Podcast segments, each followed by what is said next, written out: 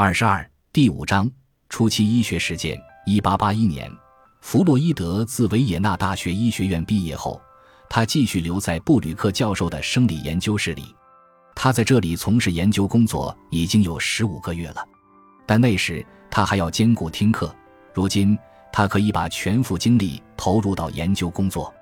他和其他刚从大学毕业的初级研究人员一样，在从事研究工作的同时，担任了大学助教的工作。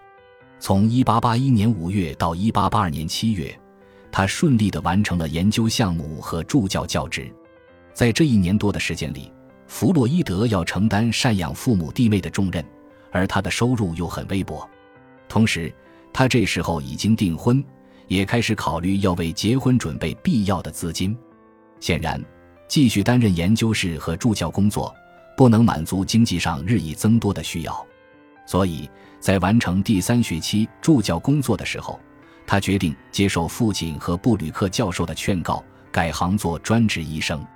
在他的自传中，弗洛伊德说：“我生命的转捩点发生于1882年，那时我一向寄以最高崇敬的老师。”纠正了我父亲的宽宏大量然而缺乏远见的见解，热情地劝告我从我的困难的经济处境着眼，放弃我的理论业务。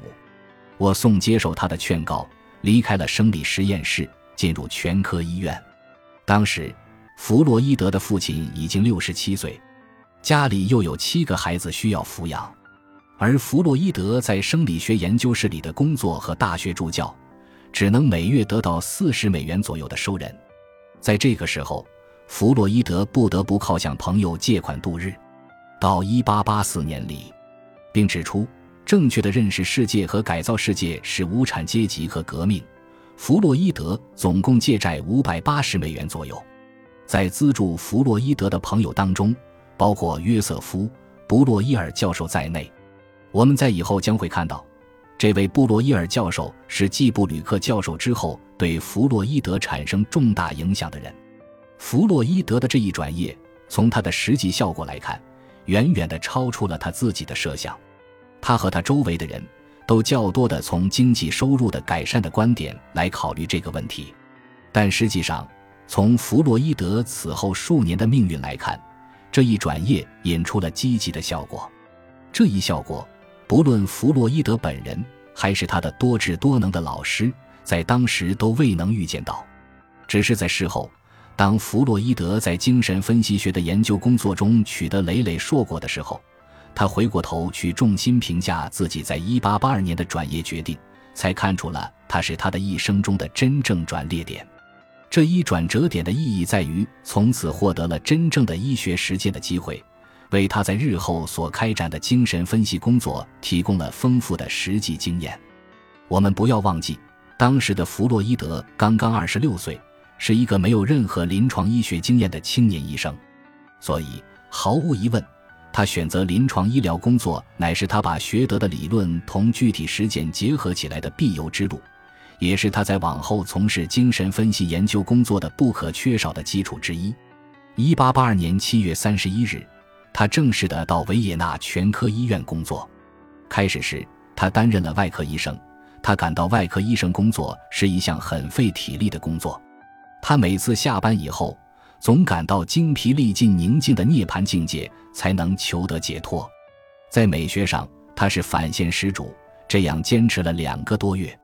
一八八二年十月，在西奥多·梅纳特的推荐下。他当上了著名的医生诺斯纳格的诊疗所的实习医生。诺斯纳格的诊疗所是维也纳全科医院的一个分院。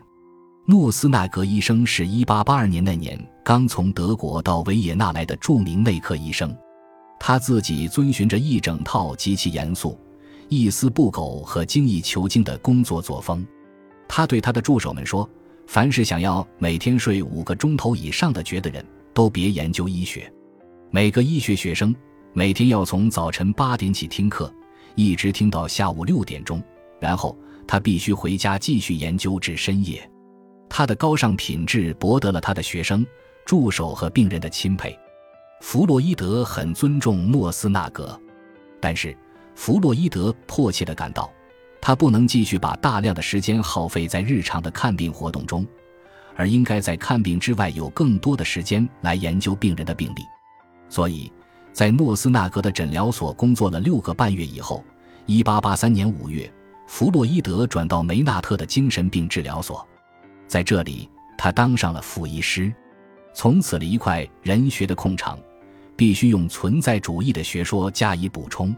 从他搬到全科医院去住，只有在休假日时才回到家里去。西奥多·梅纳特同弗洛伊德以前的老师布吕克一样，是一个著名的神经病学专家。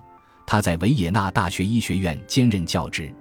弗洛伊德大学时代很喜欢听他的课，并且从听他的课开始对神经病学发生了兴趣。弗洛伊德曾说，他对梅纳特的崇拜达到五体投地的程度。梅纳特是当时最著名的的脑解剖学专家，他对大脑神经错乱症颇有研究，所以在医学上把这种病例命名为梅纳特精神错乱症。患有这种病的病人有严重的幻觉出现，以致精神错乱、意识颠倒。这是以后数年弗洛伊德研究潜意识及各种变态心理现象的开始。弗洛伊德在梅纳特诊疗所工作了五个月，其中他研究了男神经病患者两个月，而研究女神经病患者三个月。这是弗洛伊德第一次亲自得来的精神病治疗经验。在工作期间，弗洛伊德深受他的老师梅纳特的高尚品质的感染。他写信说。梅纳特比一大群朋友加在一起还有鼓舞力。他每天工作七小时韩语，七百六十八杠八二十四。唐文学家、哲学家，哲学上维护儒家，并用剩余时间大量研读有关精神病的著作。在这时候，弗洛伊德已经显露出从事精神病研究工作的卓越才能。工作期间，弗洛伊德还结识了不少朋友。他深深感到自己已经不是孤独的人，他与朋友之间的团结合作赢得了同事们的信任，以致当医院里的副医师们就他们受到的不合理的善诉待遇而联合一致地向院方提出抗议交涉的时候，弗洛伊德被选为副医师的代言人去同院方谈判。由此可见，弗洛伊德不论在工作和研究方面都已经是引人注目的出类拔萃者。一八八三年十月，弗洛伊德转向皮肤科。在当时的维也纳全科医院里，皮肤科分为两大部门，一个是专治普通皮肤病的，另一个是专治梅毒和传染性皮肤病的。弗洛伊德选择了后者，因为梅毒病症同其他各种神经系统疾病有密切的关系。但他感到遗憾的是，他只能为男性患者治疗，而不能接触到女病人。这项工作比较轻松，他每周只需要用两次会诊时间，所以他有充分的时间到实验室里做研究工作。感谢您的收听，本集已经播讲完毕。喜欢请订阅专辑，关注主播主页，更多精彩内容等着你。